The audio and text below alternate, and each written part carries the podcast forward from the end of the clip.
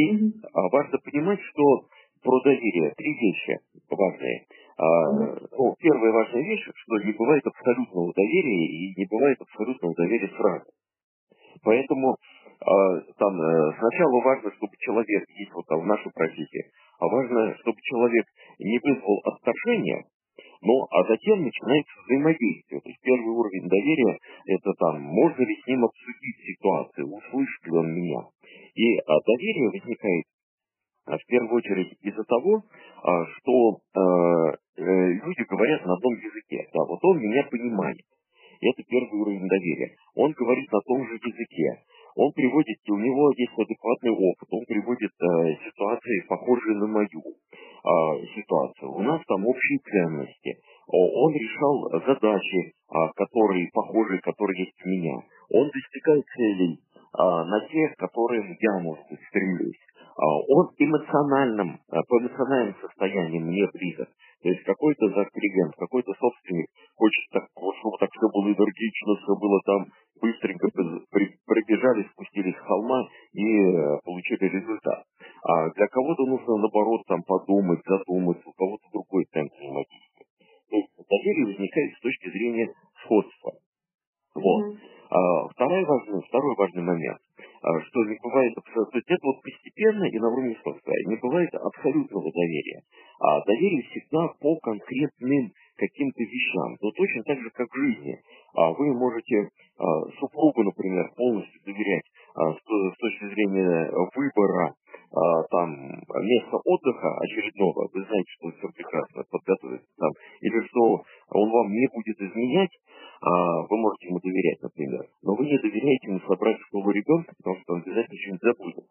Вот. И наоборот, вы можете доверять ему, что если о ребенке позаботитесь, и все будет замечательно, но вы ему не доверяете а, в отношениях там, с другими женщинами, что он не пойдет налево. А, то, то же самое во всем остальном.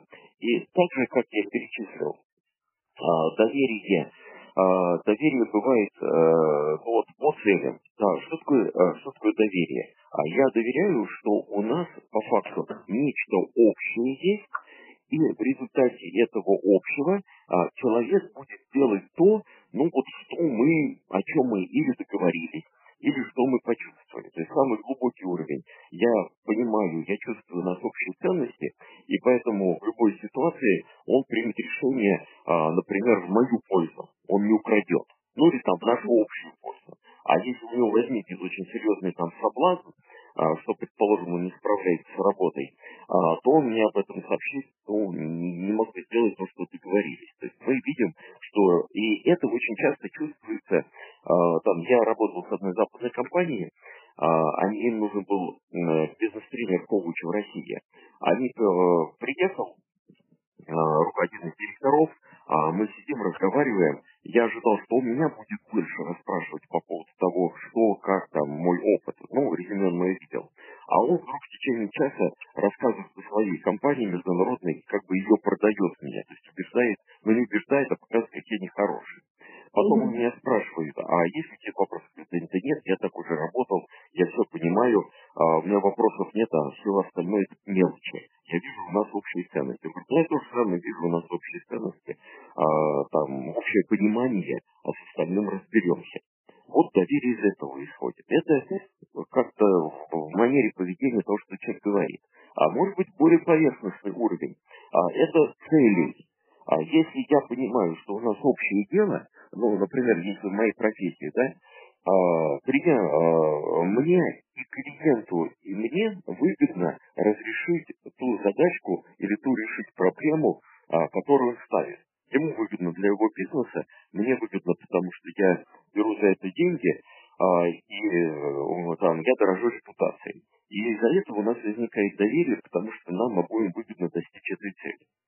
А третий уровень, более поверхностное доверие, а, это то, что мы неоднократно делали что-то, ну, не знаю, там, в горы ходили, а, да, или, а, или еще что-то, ну, что угодно.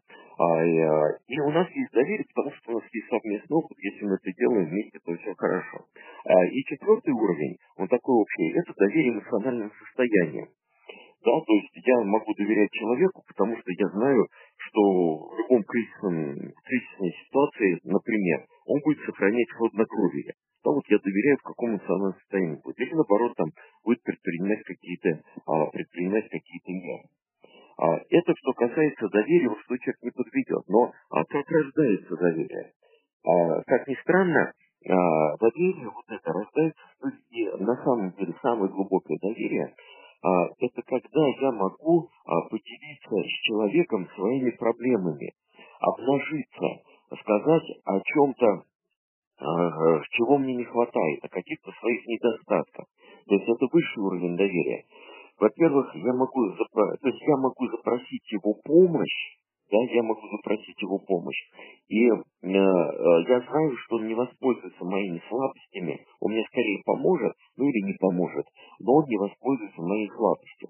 И вот это в деловых отношениях, и вот в моей профессии, это высший уровень доверия, потому что если я прихожу и делаю вид, что я неуязвим, а, и я все там способен, и там, я вам помогу, и вы будете зарабатывать кучу денег, а, то в это, естественно, адекватный человек не верит, и он мне не доверяет. А когда, а моя задача а, выслушать клиента, а, понять, что он хочет, а, и при этом сказать, что вот здесь я, вот это вообще невозможно, вот здесь я за это не берусь, но я могу кого-то посоветовать, а вот здесь это возможно, но мне нужно, чтобы вы сделали то-то, то-то, то-то, то-то и то-то. Вот. И то же самое требуется от, от от моего клиента. А если он говорит мне, у меня все хорошо, все замечательно, но только вот научите моих там сотрудников, э, моих э, директоров лучше руководить, там, дайте им технику, и вот у нас будет все хорошо. Я это, а, они вообще тоже замечательные. Они просто не знают там, как а, руководить в разных ситуациях своими сотрудниками. У меня никакого доверия нет. Потому что не бывает э, директоров, не бывает сотрудников, не бывает ситуаций, где нет проблем. Если мне клиент не рассказывает о проблемах, я ему не доверяю.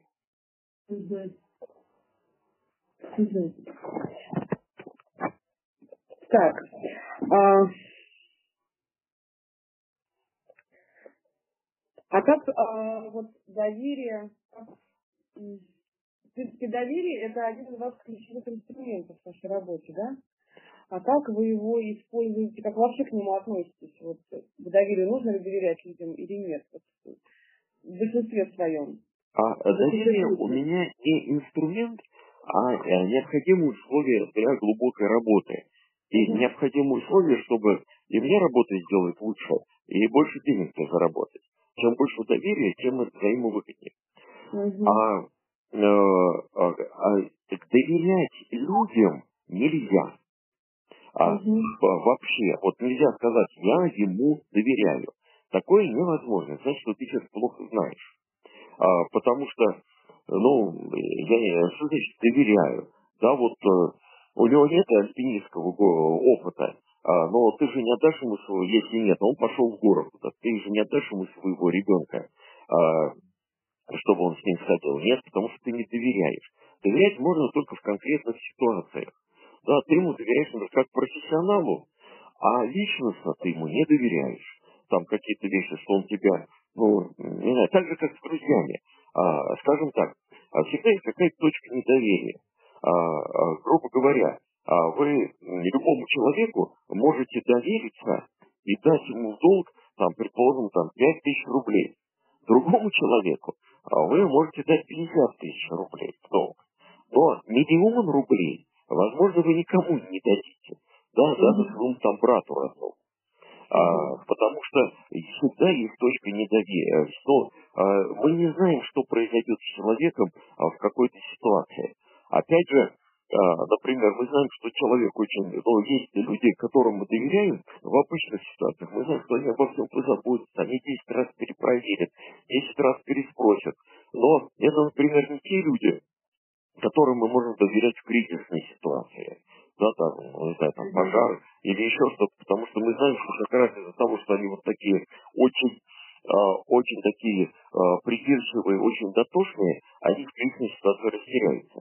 И э, по-другому, э, там, мы знаем людей, которым мы не доверим, э, не доверим каких-то мелких э, дел, мы знаем, что они все забывают, э, там, совершенно какие-то безалаберные немного, но мы вдруг э, там, помним опыт, когда какая-то кризисная ситуация, вдруг неожиданно принимал верное решение и там поправлял ситуацию.